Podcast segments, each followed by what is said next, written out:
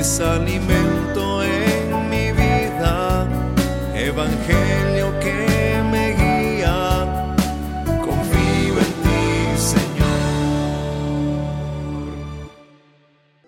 Lectura del Santo Evangelio según San Mateo. Gloria a ti, Señor. En aquel tiempo Jesús dijo, ¿Con qué podré comparar a esta gente? Es semejante a los niños que se sientan en las plazas y se vuelven sus compañeros para gritarles. Tocamos la flauta y no han bailado. Cantamos canciones tristes y no han llorado. Porque vino Juan, que ni comía ni bebía y dijeron, tiene un demonio.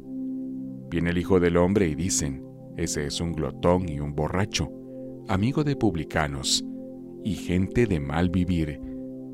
Pero la sabiduría de Dios se justifica a sí misma por su obra. Palabra del Señor. Gloria a ti, Señor Jesús.